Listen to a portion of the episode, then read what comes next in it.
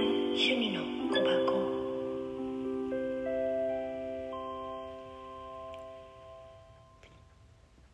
今ねちょっとねジャンプカードが出たもんでついお知らせをしないといけないのかなこれと思ったもんで。もう一個。鷹の王子スピリットとコミュニケーション。注意を払うことが大事。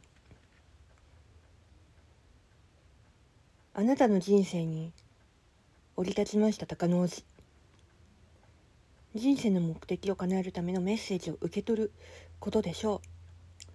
幸せ幸せになるための方法。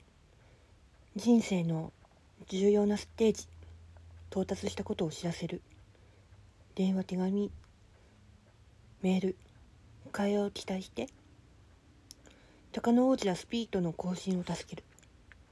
だからラジオとかテレビとか見知らぬ人の会話ふと聞こえる情報に注意を払うこと。スピリットは常にあなたに話しかけてるから。耳を傾けています。か心を開きスピリットのメッセージを持っていれば幸せに向かう道は示されるでしょう。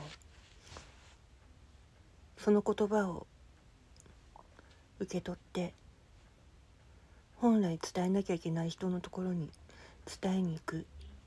それも大事なことでもあるんだよ。